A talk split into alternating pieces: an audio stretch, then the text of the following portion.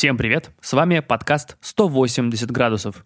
И не в студии Аня Ковалева и Костя Колосков. Мы записываемся удаленно, каждый у себя дома. Наш подкаст о переменах и о том, как нашим героям удается изменить не только свою жизнь, но и окружающих. Это на случай, если вы вдруг забыли. А теперь серьезно. Нам всегда была важна ваша поддержка. Поэтому, если вам нравится то, что мы делаем, не забывайте рассказывать о нашем подкасте своим друзьям, подписываться во всех подкаст-плеерах, в которых вы нас слушаете, оставлять нам отзывы, писать комментарии, писать нам письма, отмечать в социальных сетях. Любой фидбэк, особенно в условиях полной неразберихи, очень важен. Спасибо большое, что вы нас слушаете, поддерживаете наши эксперименты. Ну, я думаю, что пора уже переходить к самому выпуску. У нас в онлайн-гостях Полина Сохранова, экс-редактор Vogue, экс-главный редактор журнала «Cosmopolitan», а сейчас соосновательница бренда «Кварц». Я был уверен, что мы будем обсуждать, почему Полина ушла из глянца и подобные вопросы, но наш разговор пошел по другому сценарию, и большую часть времени мы обсуждали саму суть поиска себя и необходимости брать ответственность за свою жизнь. Так что предлагаю окунуться в интервью, и я передаю слово Ане. С нее первый вопрос. Полин, а, мы записываем этот подкаст в необычных обстоятельствах. Мы созваниваемся. А, Все это происходит в режиме самоизоляции. Поэтому вопрос тебе первый такой. Как дела? Как дела в изоляции? Как ты переживаешь этот карантин? На самом деле моя жизнь, получается, что не очень изменилась в карантине. Я для себя, я про себя узнала какие-то новые вещи, например, что я веду довольно закрытый образ жизни последний, ну, может быть, год, и не так много куда-то хожу, поэтому я часто бываю дома, люблю здесь проводить время, и, в общем-то, ну вот, поскольку Кварц – это онлайн-проект, ну, в смысле, что мы онлайн-магазин прежде всего, и э, большинство того, что мы делаем, можно отрегулировать через приложение и не знаю, вообще через онлайн. Э, моя работа уходит, и внимание уходит э, туда, и все это возможно сейчас, даже в карантине. Поэтому что, что, наверное, то, что изменилось, это я строже стала как это сказать, я стала лучше соблюдать режим, выстроила какой-то вот этот внешний каркас для своей личности, эм, чтобы не провисать во время домашней работы. То есть живу я по расписанию буквально. Это помогает не распаляться на следующее, на, на огромное количество вещей одновременно. Это помогает понимать, где вы отдыхаете, а где вы, наоборот, вкладываете свои силы. Так что, мне кажется, да, конечно, еще моя бабушка была большой приверженницей, была и есть, на самом деле, приверженницей расписания. Мне с детства его прививала. А знаешь, какой вопрос? Я прочитала у тебя в Инстаграме, что тебе свойственно контролировать все вокруг. Вот как тебе живется в ситуации всеобщей неопределенности? А, надо признать, что в моей биографии было довольно много моментов э, и до того, как я начала профессиональный свой путь, и, и во время э, этого периода, когда происходили вещи, на которые я не могла повлиять, и жизнь поворачивалась на 360 градусов, и совершенно так, как я не планировала.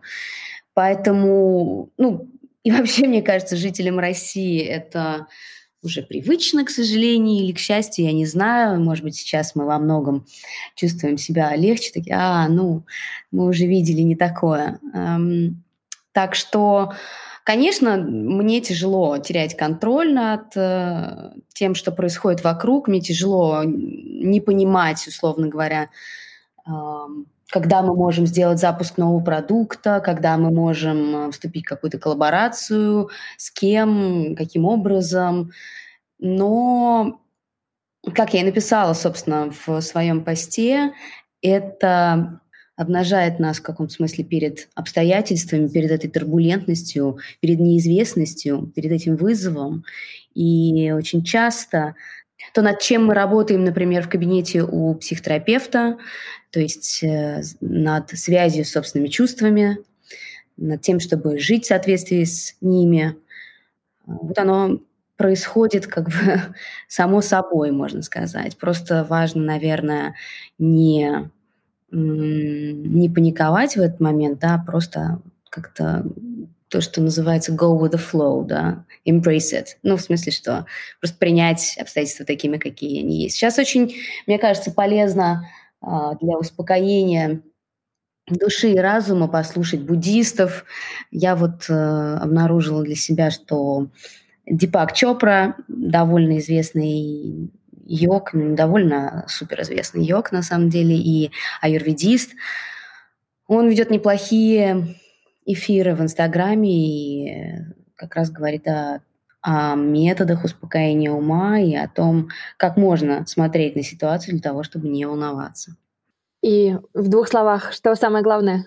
В каждый отдельный момент времени мы являемся не просто самими собой, но также совокупностью общего, некого общего опыта и поля.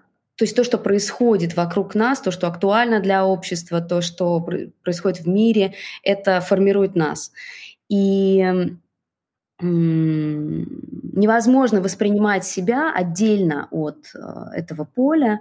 И понятно, что сейчас мы находимся в той ситуации, когда в этом поле очень много паники, очень много страха, э, вот этой самой неопределенности. И, наверное, одна из э, очень таких простых техник – это, не знаю, может быть, это назвать э, такая медитация на, на позитив, что ли. Ну, то есть попытка нахождения с собой и вот как сказать, окружение, окружение себя какими-то светлыми, наверное, мыслями и э, попытка проецировать это во внешний мир. Э, так как э, по Чопре, так скажем, если, чем больше мы пробуем проецировать света вовне, э, тем реальнее этот свет становится. А, ну, а мир как бы является отражением той реальности, которую мы рисуем, в которой мы участвуем. А как тебе кажется, сейчас вообще хорошее время менять свою жизнь? Мне кажется, самое время.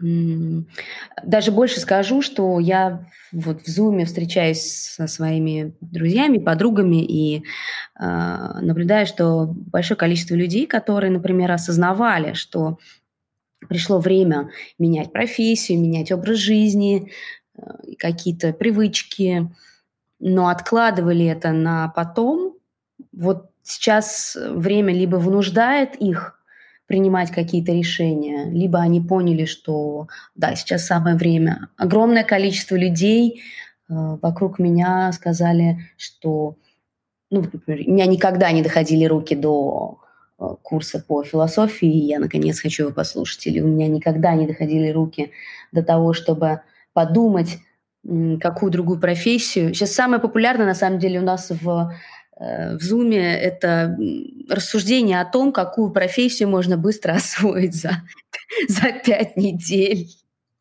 Ну, сейчас много разговоров о том, что мир поменяется, и, ну, вернее, мы уже видим, как он меняется, и после того, как схлынет эта волна пандемии, и кризис немножко как-то уляжется, э, люди, возможно, окажется с, с другими ценностями, может быть, с другими привычками. И это, например, отличное, мне кажется, время для того, чтобы войти с какими-то новыми проектами, которые будут опережать уже, э, ну, будут визионерскими будут предлагать людям что-то, что соответствует уже новому видению мира. А как вот в этом мире сейчас чувствует себя э, вообще глянец и издания, которые ну, обычно при, в привычном формате именно печатные? Вот как тебе кажется, как ты это видишь? Я знаю, что ты уже оттуда ну, ушла, но я все равно думаю, что держишь руку на пульсе. Я люблю журналистику, поэтому я наблюдаю за тем, что происходит. Конечно, всех внутренних процессов я не знаю, э, могу только догадываться. Мне кажется, что глянцу в его печатной версии сейчас очень непросто ну, начиная от каких-то очень простых там организационных вопросов, э, потому что, ну, людям сейчас нельзя собираться, соответственно, не могут быть произведены какие-то съемки, э, какие-то еще вещи, которые, которых требует контент в, глянце. Встал вообще вопрос, насколько я понимаю, если все можем делать в онлайне, Просто у нас был разговор с коллегами из глянца и ну, о том контенте, который сейчас можно сделать. И мы пришли к выводу, что все то, что мы обсудили, это можно сделать онлайн. И тогда мы очень долго и упорно думали, окей, если все можно сделать онлайн, то что же нам сделать офлайн? И что же тогда, какого, какой планки, какого уровня должен быть контент, каким он должен быть для того, чтобы быть достойным того, чтобы быть напечатанным на бумаге. А вот можно сразу вопрос, а какой контент ты считаешь достойным того, чтобы его печатали? Журналистика, она на самом деле гораздо более многообразна, чем, мне кажется, мы привыкли о нем думать, и тем более, чем мы привыкли ее видеть через глянец.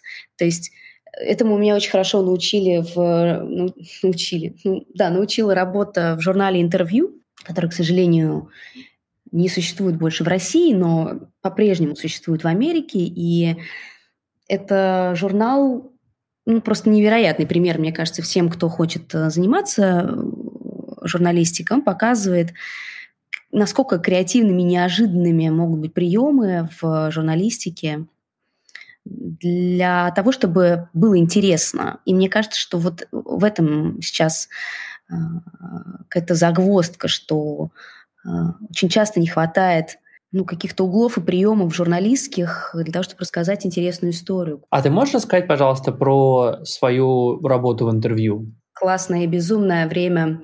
Ну, э, на самом деле, самое крутое было то, что э, внезапно из журнала Vogue, где был такой непоколебимый статус журнала, где были прописаны все правила и э, была был всегда какой-то сценарий, по которому мы действовали. Я попала в журнал, который создавался вот и моими, в том числе, руками, и никаких правил его существования не было. И только от нас, от того коллектива, который его запускал, от руководителя Алены Долецкой и от, и от всех ребят, кто был там со мной, зависело, каким он будет. И это одновременно сводило нас с ума и вселяло просто какие-то ну, безграничные силы, такие, что мы могли, мне кажется, не останавливаясь сутками просто э, шлифовать и шлифовать, и работать, и работать. У нас было миллион историй про то, что мы просто звонили, алло, мы из журнала интервью, дайте нам интервью куда-то в Лос-Анджелес с каким-то супер большим звездом. Ну, нас никто не знал, и не было никаких причин давать нам интервью у людей и при этом они могли согласиться. И как-то мы настолько хотели, чтобы группа Палп выступила на одном из дней рождения интервью, что мы на полном серьезе названивали агенту и, и предлагали им бесплатно приехать на нашу вечеринку. Вот. Ну, к сожалению, там мы не получили согласия, но, но наша смелость, она совершенно не знала никаких преград. И это, конечно, из этого очень часто получались выдающиеся э, проекты, интервью и тексты и, так далее. В общем, было круто. Вы много лет работали с Аленой Долецкой в разных изданиях, да, в Воге, в интервью.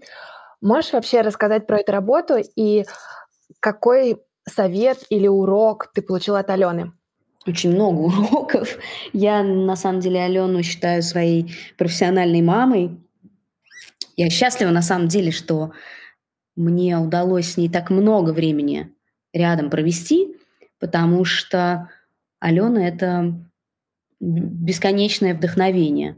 Вот, это самое, вот этот самый запал, о котором я говорила сейчас, вот эти самые силы, которые, ресурсы, которые появляются непонятно откуда на работу и, и на то, чтобы сделать что-то сверхъестественное. Вот Алена абсолютно гений э, создания такой атмосферы, где люди будут творить э, во имя прекрасного, во имя продукта какого-то, ну, не продукта, во имя, во имя какого-то бренда, не знаю, журнала, проекта, как угодно назовите, и делать это просто на максимуме и получать от этого невероятный кайф, так что всем потом будет что вспомнить. Поэтому, наверное, это и главный урок, и для меня потом в моей собственной работе в журнале «Cosmopolitan» это было, когда я оказалась э, на позиции главного редактора, мне стало очевидно, насколько важно держать этот градус вдохновения в коллективе. потому что в любом случае даже самая творческая работа, она превращается в работу, люди ходят в офис, люди ждут зарплаты, есть какие-то вполне а, понятные бытовые обстоятельства, и все это превращается в рутину. Поэтому вот не, не давать этому скатываться до состояния совсем банальности, э, это супер важно, и, конечно, лучше Алену я просто не, не видела никогда, старалась немножко забрать вот этого навыка, вот этого умения и вдохновлять людей тоже в своей работе позже. У меня вопрос про вдохновение и ответственность, но не в ключе команды, а в ключе читателей журнала. Я тоже читала, что э, во время э, твоего главредства ты ставила задачу вдохновить девушек взять ответственность над собственной жизнью и увидеть возможности, которые в принципе в жизни есть, и их можно использовать. А как тебе кажется, нет э, такого, что люди готовы брать ответственность, и они выбирают быть несчастливыми? То есть вот счастье — это выбор, нет, нету такого, что нет такого, что люди выбирают быть несчастливыми. А, есть эм, то, что, мне кажется, по своей природе люди очень часто ленивы. Как сказал мне один мой приятель, астролог, э, которому бесконечно люди ходят на консультации, они к нему ходят для того, чтобы он им сказал, что сделать. В неком идеальном мире человек, наверное, хотел бы ничего не делать, и чтобы все было классно. Поэтому э, вот эти моменты, когда мы пытаемся переложить ответственность на других за свою жизнь, они на самом деле встречаются повсеместно. И моя идея всего лишь заключалась в том, что чем больше ответственности мы возьмем для себя, на себя за э, последствия своих действий, за вообще все, что с нами происходит в жизни, тем э, больше у нас есть возможности не страдать, так скажем. Наверное, могу сказать о женщинах, потому что журналы, в которых я работала, в основном читали женщины и были написаны для женщин. И э, есть некий стереотип, чем, чем женщине стоит, наверное, заниматься и привычно заниматься в этой жизни, в какой роли выступать. И, собственно, мы, как женщины, которые родились э, социальными существами, следуем этим стереотипам в том числе. И очень часто мы ожидаем, что брак, э, не знаю, спасет нас от того, чтобы э, быть материально где-то ответственными. Эм, или, например, у нас появятся дети, и тогда нам не придется искать собственное предназначение и так далее. Ну, в общем, таких моментов очень много, а я всего лишь говорила в своем посте о том, чтобы, наверное, набраться смелости и пытаться самому, самой, вернее, самой выбирать свой путь.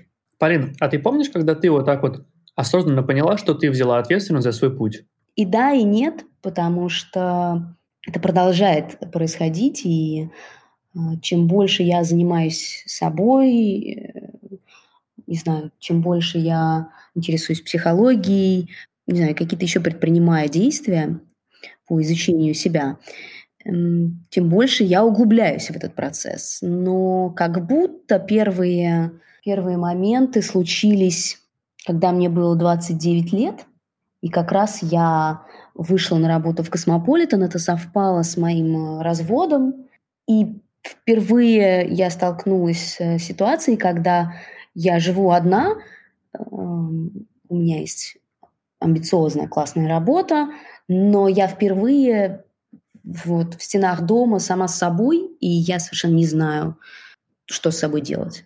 И вот это, наверное, был довольно болезненный опыт, но он а, заставил меня впервые обратить внимание на то, кто я на самом деле и, и насколько, как сказать, насколько много я упускаю, упускала в этой жизни. Хотя, честно говоря, у меня есть убеждение, что какие-то вещи не то что правильно, но, наверное, естественно познавать в, в, каких-то, в каком-то возрасте. То есть тяжело, ты не можешь в 16 быть тем, кем ты являешься в 30. Это невозможно. А что изменилось в твоем мире, когда ты э, приняла решение брать ответственность за свою жизнь? На самом деле, вообще вот эта фраза «взять ответственность», она как будто немножко отталкивает, потому что ну, ничего не хотим брать.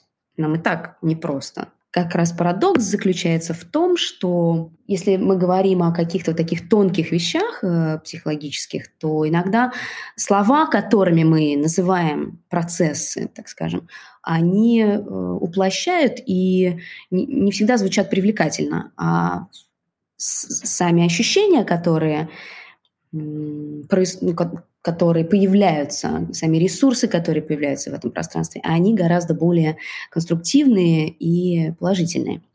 Так вот, э, да, звучит не очень взять на себя ответственность, но на самом деле, да, просто происходит какое-то неимоверное облегчение.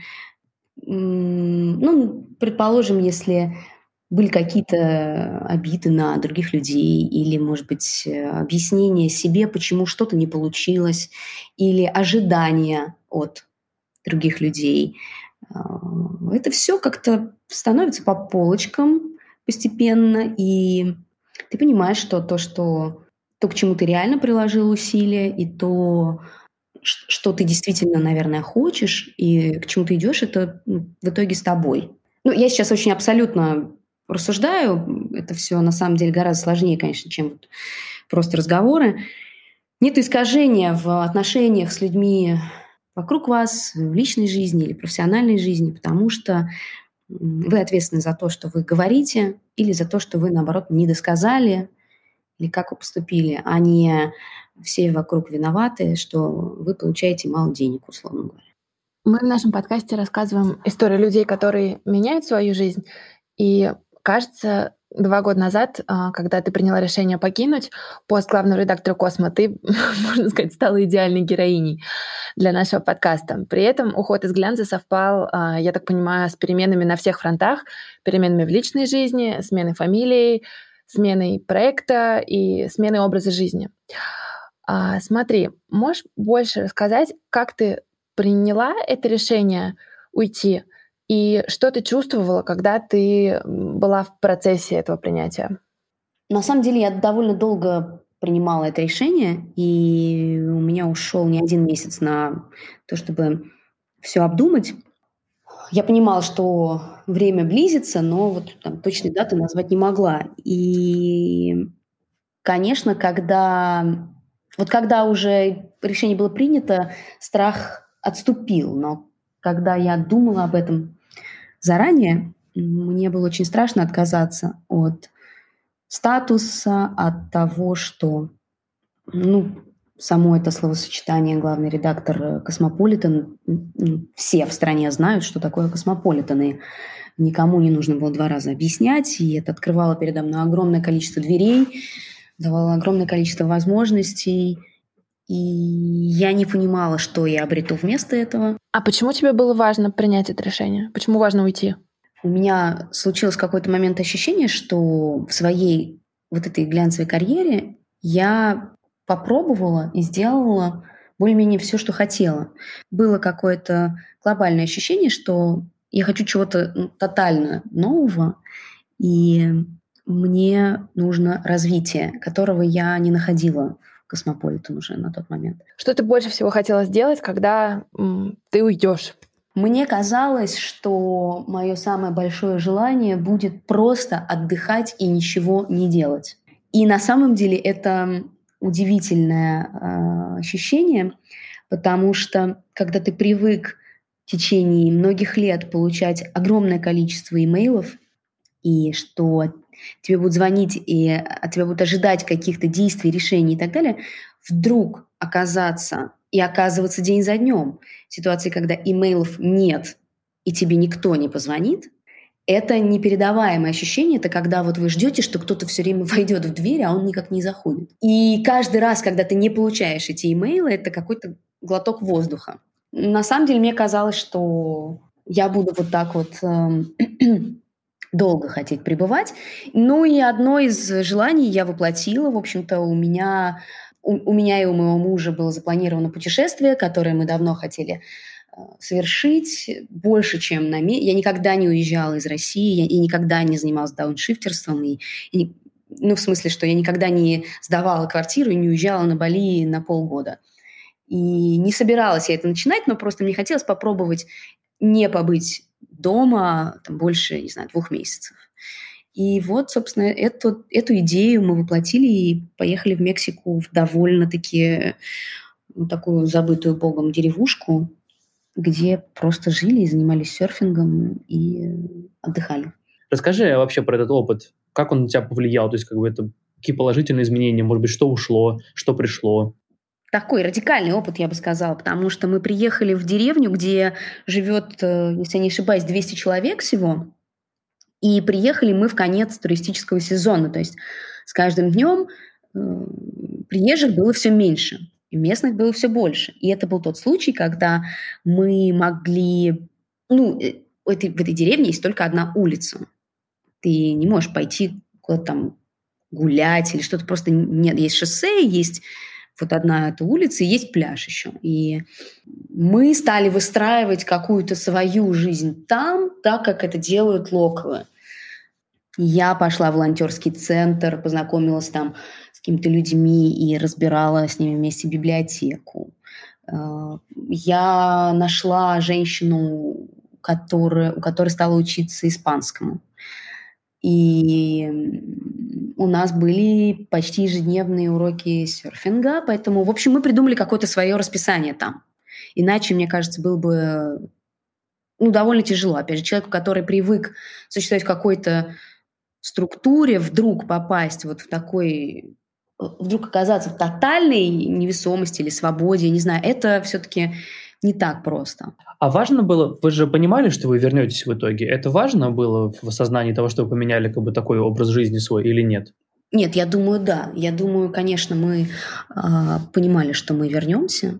И на самом деле, уже будучи там, через какое-то время мой мозг начал сигналить, что вот пора бы уже думать, Полин, чем дальше ты будешь заниматься. И, и собственно, мой муж тоже, он любит эти глотки свободы, но э, для нас на сегодняшний день все равно дом – это Москва, и мы здесь строим свои карьеры, реализуем свои идеи и зарабатываем деньги и так далее.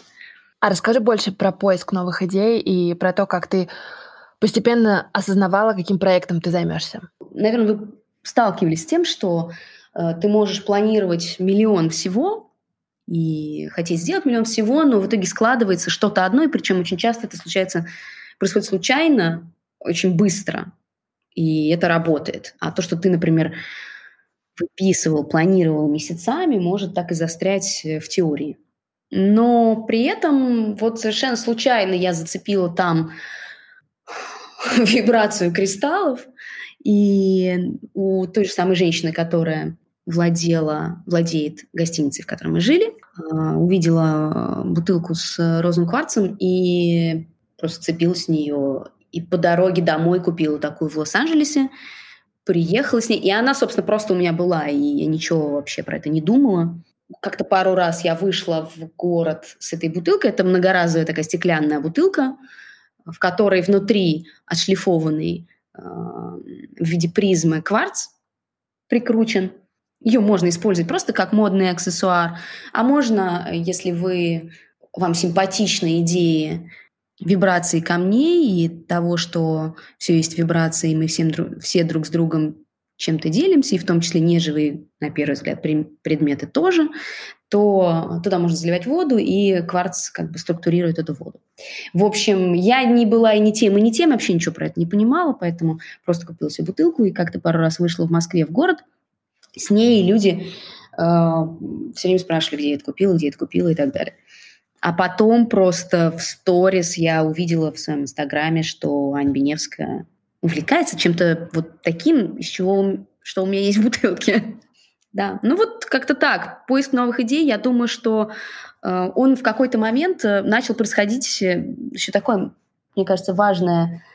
Он в какой-то момент как будто начал происходить насильно. То есть я я сейчас скажу, приближался год по ничему не деланию, и мне казалось, что пора бы уже пора, и я как-то начала себя настраивать на то, что вот уже надо что-то уже придумать, уже давай выбери, Полина, там, направо, налево, что... И это, конечно, не работает, к сожалению. Э, что могу сказать, что здесь только надо как-то выдыхать и ждать, когда пазл сложится, потому что обязательно придет какое-нибудь предложение или возможность реализовать что-то, но точно не насильственно. А вот что работает? Потому что многие наши слушатели, а, они хотят очень сильно поменять свою жизнь, принимают решение, например, уйти с работы, но толком не понимают, э, чего же хотят дальше. И очень частый вопрос, который нам задают, а как, может быть, какие-то есть практические вещи, которые могут помочь, как э, приблизить вот это ну, дело мечты? Мне кажется, что э, для этого нужно освободившееся вот это время использовать для того, чтобы изучать, что вам реально нравится. И мне кажется, что еще есть такой момент, чтобы, поняв, что какое-то количество вещей вам приносит истинное удовольствие, э, попробовать окружить себя вот этой, вот этой энергией, что ли, удовольствия, да, и жить в удовольствии. Но это знаете, как, например, я, я помню такой, у меня был момент стажировки в английском Воге, и кто-то из редакторов сказал мне, что а вообще англичане очень много работают, на самом деле. Там я увидела, что люди ну, вообще из-за стола не выходят в течение дня, и для них идея перерыва на обед, пойти в какое-то кафе, она дикая. Ты обедаешь только у своего компьютера. И даже там они говорили о том, что что ваш крайне креативности, грубо говоря, вот вы собрали его, пока учились в университете или там в школе или где-то еще. И дальше начинаете отдавать, отдавать и отдавать и отдавать и отдавать.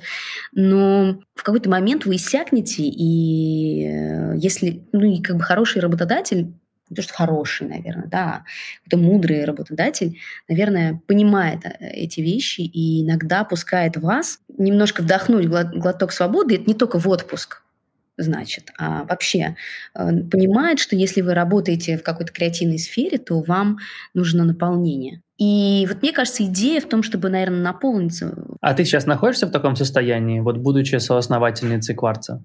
Да. Надо понимать, что каждому этапу своя эмоция, наверное, и свой какой-то вот свое настроение. Потому что я еще хотела сказать про то, что у нас у многих бывают хобби, которые мы склонны как-то, мне кажется, задвигать и думать, что ну вот умею я вышивать крестиком. Ну и что? Кто не умеет вышивать крестиком? И, э, и вообще, как я могу это применить в своей жизни? Да никак. И вот мне кажется, что вот эти все хобби, их как-то необходимо культивировать в своей жизни. И там, на самом деле, идея, ну, мысль про одно и то же. То есть э, как-то себя оценить за то, что у нас есть эти, эти увлечения. И в общем, идти за ними. И идти за, дальше за идеями, которые развиваются из этого. Что касается кварца, то когда мы... Ну, я думаю, вы знаете прекрасно, что, в принципе, стартапам свойственна энергия эйфории. Так что, конечно же, мы, я уже прошла и эту стадию, и я получаю очень-очень большое удовольствие от того, что это проект мой и Анин, что надо мной нет никого, кто диктует мне какие-то правила, что я могу что изначально проект был придуман таким, в рамках которого мы можем делать огромное количество э, запусков, коллабораций, мероприятий, чего угодно, потому что мы никогда не хотели просто быть магазином минералов или просто, не знаю, там, просто зарабатывать или, или что такое. У нас какие-то всегда были огромные, очень наполеоновские планы, и вот от этой свободы я дико кайфую, да, это абсолютно так. Хорошо. Мой вопрос про партнерские взаимоотношения. Э, это сложно, наоборот, хорошо, что вы вдвоем. Как оно вообще строится? Учите вы друг друга или наоборот, больше спорите? Я могу сказать, что начинать, и я вижу, что, например, вокруг меня есть какое-то количество людей, которые хотели бы что-то начать, но не решаются это сделать именно потому, что рядом с ними нет какой-то опоры в виде партнера. И поэтому все как-то затягивается, потом, может быть, вообще забудется. И в моем случае это невероятная какая-то просто удача, дар небес, я не знаю, можно как угодно назвать, э, в виде партнера Ани. Мы очень разные. А, мы когда-то много лет назад встретились в журнале Vogue и там работали вместе. Это было очень давно, в каком-то далеком 2008 году. Потом мы разошлись, обе работали в принципе, в, в, в моде и где-то рядом. А, мы, мы, мы всегда были где-то рядом, но не очень плотно общались. И вот мы встретились. И на самом деле огромный плюс, как мне кажется, был в том, что мы не были очень близкими друзьями, и у нас не было никаких ожиданий друг от друга, как от людей или как от друзей, от парней, в общем, ни, никаких. И мы просто за один день ударили по рукам и пошли в это. Что было изначально, это, наверное, и у меня, и у нее уже созревшее такое довольно взрослое, мне кажется, намерение а, и желание, и возможность сосуществовать, принимать разницу друг друга, видеть в этой разнице положительное и слышать и как-то подстраиваться. А, мы уже сказали, что перемены в профессиональной жизни совпали с переменами в личной жизни, и ты вышла замуж. А, тоже читала в твоем инстаграме, что тебе кажется, что между гражданками Сохрановой и Перушевой большая пропасть. Вопрос такой, что изменилось и как ты сама изменилась за эти два года? Гражданка Перушева и Сохран. Ну, я думаю, что, я думаю, что смена фамилии – это для многих людей возможность начать новую жизнь как раз. Ну, понимаете, нам нужны какие-то вот эти отправные точки. Как вот сейчас те, кто сел э, на карантин, мы это уже обсуждали. Классная возможность, чтобы начать делать э, зарядку каждое утро. Это какие-то придуманные нами э, или продиктованные обстоятельствами этапы, в которые мы можем уместить какую-то, ну, какие-то свои действия. Сейчас уже я ну, я знаю разные примеры. Я знаю, что многие женщины, которые меняют фамилию, просто забывают, э, не то что забывают, а перестают пользоваться своей фамилией девичьей и Инстаграм свой переименовывают, и коллег просят называть их по-новому и так далее. В моем случае... Ты сменила фамилию э, в паспорте, но в принципе, в обиходе ничего не изменилось, так? Ну, не совсем так. Эм, у меня, да, в паспорте моя новая фамилия, Полина Перушева. Я теперь, а, например, мой инстаграм называется Сохранова. В мире журналистики меня по-прежнему знают, и я иногда пишу тексты под фамилией Сохранова. И, наверное, вы меня узнали как Полину Сохранову. Хотя возможно, что вы думали обо мне, когда уже моя фамилия была Перушева. И не знаю, мне нравится это на самом деле. Мне нравится, что Сохранова это какой-то вот человек, который э, там, работал в глянце и, и занимается журналистикой и э, записывает подкасты, а Перушева это эм, не знаю, это какой-то более менее публичное э, создание. Вот. Вопрос в чем? Нас много слушает людей, которые готовы к переменам, но, возможно, не решаются сделать первый шаг. Или пока еще э, терзаются сомнениями, вообще нужны ли им перемены. Э, и мы просим наших гостей дать совет, поделиться опытом, как к этому вопросу перемен подступиться. Ну да, э, слушайте, здесь невозможно быть как бы готовым к переменам. Это в этом они поэтому и вызывают такое количество страха. Там, мне кажется, есть только одно правило, э, которое замечательно использовала компания Nike. Just do it. Прелесть в том, что я практически не знаю людей, которые в итоге отважились на какие-то перемены, которых они хотели, которые они ощущали, что должны случиться, и потом они обнаружили, что они вдруг несчастливы, что тот шаг, который они сделали, он был неверным. Это не просто потому, что люди все время делают правильный выбор. Это еще происходит потому, что наша психика нас бережет. А, на перемену всегда приходят какие-то какое-то обновление, а, обновление круга общения, обновление каких-то навыков приобретения, что-то еще, не знаю, смена места жительства, все что угодно. Э, ну, это не всегда, но это очень часто связано с положительными, свежими эмоциями. И вот это дыхание, мы просто открываем окно, и ощущение, что в это пространство врывается свежий воздух. Вот сам, сам по себе этот свежий воздух, он уже будет нас заряжать, окрылять и, и радовать. Поэтому ну, мне кажется, что нету правильного или неправильного выбора. Есть наш выбор. Когда как раз стоял выбор, каким проектом заняться, а может быть вообще не делать ничего своего, а пойти и найти себе работу в компании какой-то. Там точно так же не было правильного выбора, не было очевидного ответа, что вот кварц это хорошо, а все остальное это плохо. Просто что-то из этого я попробовала и сделала. И дальше стало понятно, что, что из этого может получиться. В общем, just do it. Все. Круто. Класс. Спасибо, Полина, огромное. Спасибо вам. Спасибо, что послушали этот выпуск. Мы с Костей очень ценим обратную связь и будем супер благодарны, если вы запостите в сторис Инстаграма то, что вы слушаете наш подкаст. Чтобы я вас не потеряла и увидела ваши комментарии, а, отмечайте меня, Аня Ковалева, подписывайтесь и обязательно отмечайте наших гостей. Нам всем очень интересно, что вы думаете об этом выпуске. А еще у нас есть телеграм-канал и корпоративная почта, которые тоже можно найти в описании к этому подкасту. Пишите нам, мы всегда на связи. Спасибо. Производство Brainstorm FM.